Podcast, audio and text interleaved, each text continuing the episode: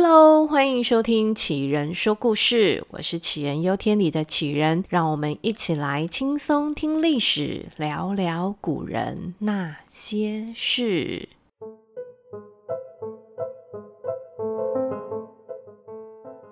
我们之前的故事有聊过，宋朝人呢对饮食真的是非常的讲究。那宋徽宗生日 party 的那一集啊，有提到说，在开席就是酒席开席之前呢，桌上会先摆几个摆好看的看盘食物。那这些看盘呢是能看不能吃的。再来正式酒席开始之后呢，不同的酒还要搭配不同的食物。这样子，大家可能会想说，诶，是不是只有皇帝请客才是这样吃的？哦，不是哦，其实宋朝的官员们大部分都是走这样的精致饮食。像南宋的第一个皇帝赵构，赵构呢，他有一天呢，就去了他的啊、部属清河郡主张俊家吃饭。这张俊啊，皇帝要来嘛，就于是呢，他就席开摆桌，盛大的迎接了皇帝，而且呢，给皇帝特规上的菜呢，就有两百六十多道。诶，可想想啊，宋徽宗的生日 party 上面吃的菜也不过二十多道，哇，他这个儿子享受的待遇可比老爸好太多了。诶，你可能想说，怎么可能这么夸张？请皇帝吃饭要摆一百多桌？那当然啦，因为皇帝不可能自己出门的。皇帝出门呢，那是百官随行啊，官员从上到下，还有保护的军队旁边服侍的太监等等，这一共是一千多个人呐、这一千多个人来你们家玩，这不开一百多桌，这怎么有办法容得下呢？那我们再说到当天的菜色，这皇帝呢，看着这两百多道的餐点，这是怎么吃呢？不是全部都能吃的，这里面呢，有七十多道是看菜，就是刚前面讲是拿来看的，一字排开呢，光看菜就有七大类，有那个什么新鲜水果类啦，蜜饯点心类啦，那还有肉干啊，什么这等等等的，一共有七大类，那这摆出来一整个就是面子啊，就是气势啊。那看完面子之后呢，再上来的呢，就是正式能吃的菜点了。那身在江南鱼米之乡，这一次的宴席中呢，就有许多的海鲜呐、像那个什么黄鳝。牡蛎、螃蟹，这一些都是当天张俊请皇帝吃的菜点里面有的一个食材哦。那可比那个宋徽宗的寿宴上面那一堆羊肉，这个种类不知道丰富了有多少。那除了皇帝有专门的菜色菜单之外呢，其他的陪客当天也有五种等级不同的菜单，其中最高级的呢，就是给秦桧享用的。诶，没错，秦桧就是那个你要把岳飞害死的那个秦桧。那秦桧身为当时一等一的权臣，他专用的菜单呢，就有一百零六道菜。那品级最低的呢，也有五道菜。而且还不止这样哦，除了有的吃之外呢，从皇帝到百官，每个人都还有礼物可以拿。哇，这么高规格的宴会哦，真的是力求宾主尽欢呐。那我们从这里也可以看得出来，这个南宋官员的手笔之大，而且对宴客的讲究。那这个摆宴席呢，对宋朝人来说是一件非常重要的事情，因此呢，就有一个机构被广泛的运用。这个机构呢，叫做四司六局。哦，这真的很难念。四司六局，司呢是公司的司，局呢是呃摆局布阵的那个局。四师六局呢，这个机构呢，在隋朝的时候就有了，只是那个时候呢，他们是专门负责服务皇室的。那这名字啊，听起来真的不是很有亲和力。你看我光念，我就是念的一直口齿不清，这感觉很像就是为了考试，就是考试专门会考填空题的那一种题目，有没有？所以呢，我第一次看到的时候，我想都没想，我就直接整段就跳过了。但是呢，后来在故宫的粉丝团上面，我又再次看到了他哦，然后我才真的比较多仔细的看了他两眼之后，发现说我误会人家了啦。四十六局呢，根本就是一个专门包外汇的公关公司。那简单来说，如果我们现在身在宋朝，家里不缺钱。然后呢，想要给尊敬的母亲大人办个八十大寿，或者是呢，给可爱的孩子办个满月酒，那你就需要四十六局的服务。你只要告诉他们，想要办什么样的宴席，想要请什么样的客人，想要什么样的场地风格，四十六局的人呢，保证给你办到好。主人家呢，只要当天呢，笑着迎客跟送客就可以了。那那当然啦，最后也是要付钱给人家的喽。那这四十六局呢，各有各的分工。嗯，像是其中的账设司，帐呢是帐篷的帐，设是设定的设，帐设是。你看我又念的。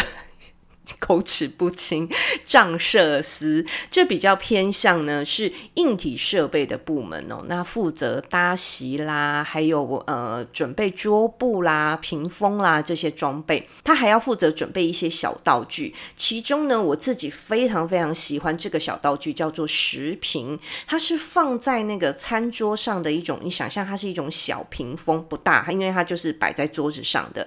那它要做什么用呢？它是用来驱格菜盘的。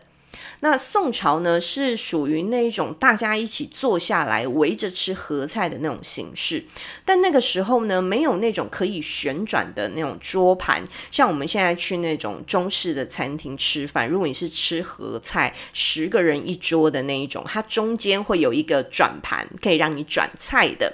那在宋朝的时候还没有那个转盘，所以呢，那桌子太大，那菜太多了，那这个是一个贴心的服务，就是十。食屏这种工具，在食评上面呢，它就会有提诗词啦，或者是它标示颜色或图案，来明示客人，告诉他说：哦，这一区呢就是素的菜，那这一区呢是海鲜，这一区呢是肉类。所以呢，客人要入座之前呢，就可以看说：哦，如果他是比较喜欢吃海鲜的人，他就比较靠近那个食评标示是海鲜的那一区来坐。那这完全就是很适合偏食的客人来帮他们做选项，免得误做到。假设他不吃海鲜的客人坐到海鲜区，你说他有多尴尬就好。那再来呢是茶酒司，茶酒司呢是一个很重要的单位。这个宴会从邀请函到准备宴席的桌椅、厨具、杯盘等等，然后到了现场啊，负责招呼来宾啦，然后斟酒啦，甚至还可以兼差当一下宴会主持人的人呢，就是从茶酒司出来的。所以呢，在茶酒司的人呢，通常都是灵敏度很高，而且交际手腕很好、很会讲话的人。那可以说哦，他这个这个茶酒司啊，是除了餐点以外的宴会的灵魂人物。那只要呢，这个主人家呢，把宴会的需求给讲清楚，那茶酒司呢，就会负责照样规划到好。接下来呢，另外一个重点就是厨师，这很好懂了吧？厨就是厨房的厨哦。那他们呢，就是负责做菜做料理的单位。那最后一个呢，叫做台盘司。台盘司呢，就是负责上菜的那个台呢，是台湾的台，然后盘呢是盘子的盘。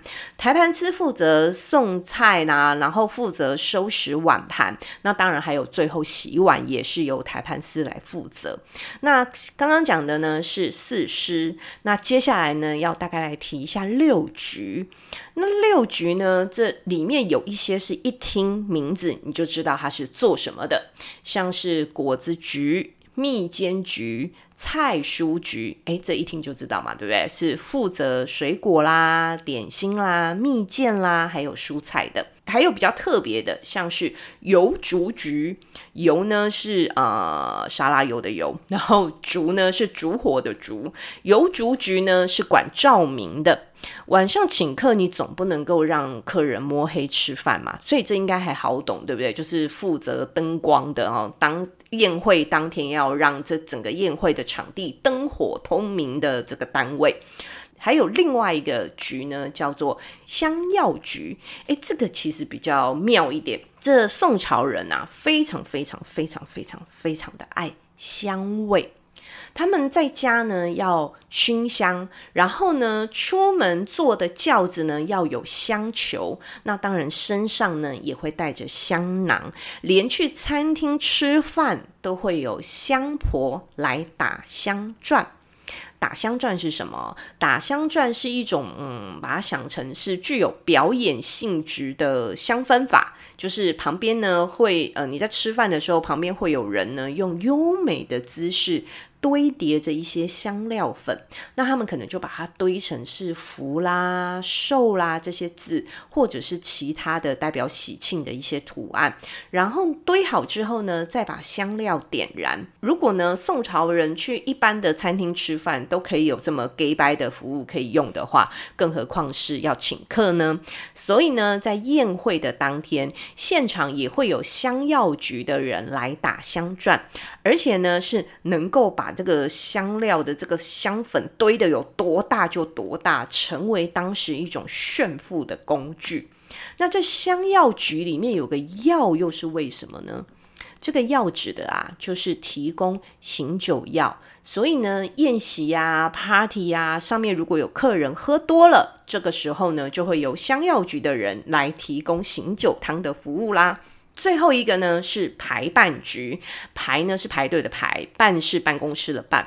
排办局呢是负责场地布置的，包含呢桌椅要怎么摆，现场的鲜花啦，还有环境的清洁啦。据说呢，甚至他们还会带去有名人字画的真迹，就是。把真迹挂在现场，哇，这会让主人感觉到非常的有面子。那这从四师六局的分工，我们可以感觉得到，他们真的是分得相当的细致，让我这个现代人啊，真的叹为观止。到底要请多大阵仗来办酒席呀？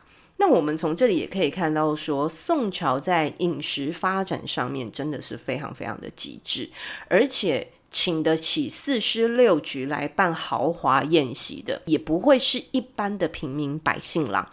所以呢，宋朝官员的奢华绝对比大家想象中的还要夸张。我们这边举一个小例子，秦桧的老婆呢，有一次呢就进宫陪皇帝赵构的老妈聊天讲八卦。这时呢，这皇太后呢就抱怨说：“哎呀。”最近进贡的那些子鱼啊，都好小只哦，吃起来真是不过瘾。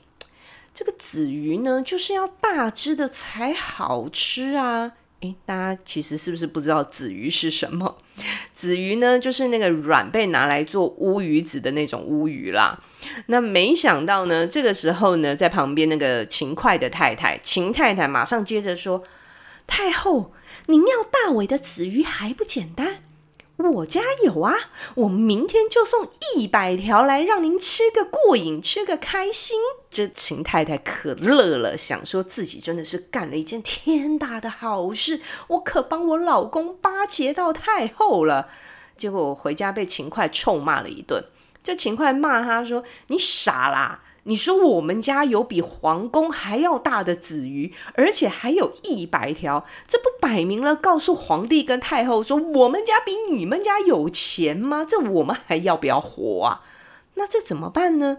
秦太太话都说出口了，于是呢，秦桧就想了一个花招，隔天呢就送了一百条跟子鱼长得很像的青鱼进皇宫。这太后呢一看到，马上戳破，就说：“哎呀！”这是青鱼啊！你搞错了。这时候的秦太太赶快自己搬楼梯下来，跟太后说：“哎呀，原来是我太蠢了，我见识太少了，居然把青鱼误认成子鱼。哎呀呀呀！太后，请你原谅我的愚蠢啊！大家看看，之所以能够当权臣、当贪官，那也是要脑筋动得快的啊。我们这一集的饮食小故事呢，就先说到这里啦。那如果大家想要体验宋代是如何办 party 的，大家可以上故宫的粉丝团找一下，他们有个活动呢，是到今年的十二月二十四号，大家可以去体验一下怎么当四师四师六局的见习生哦。我们今天就在我一路发不好四师六局的结尾，跟他说再见了，大家拜拜。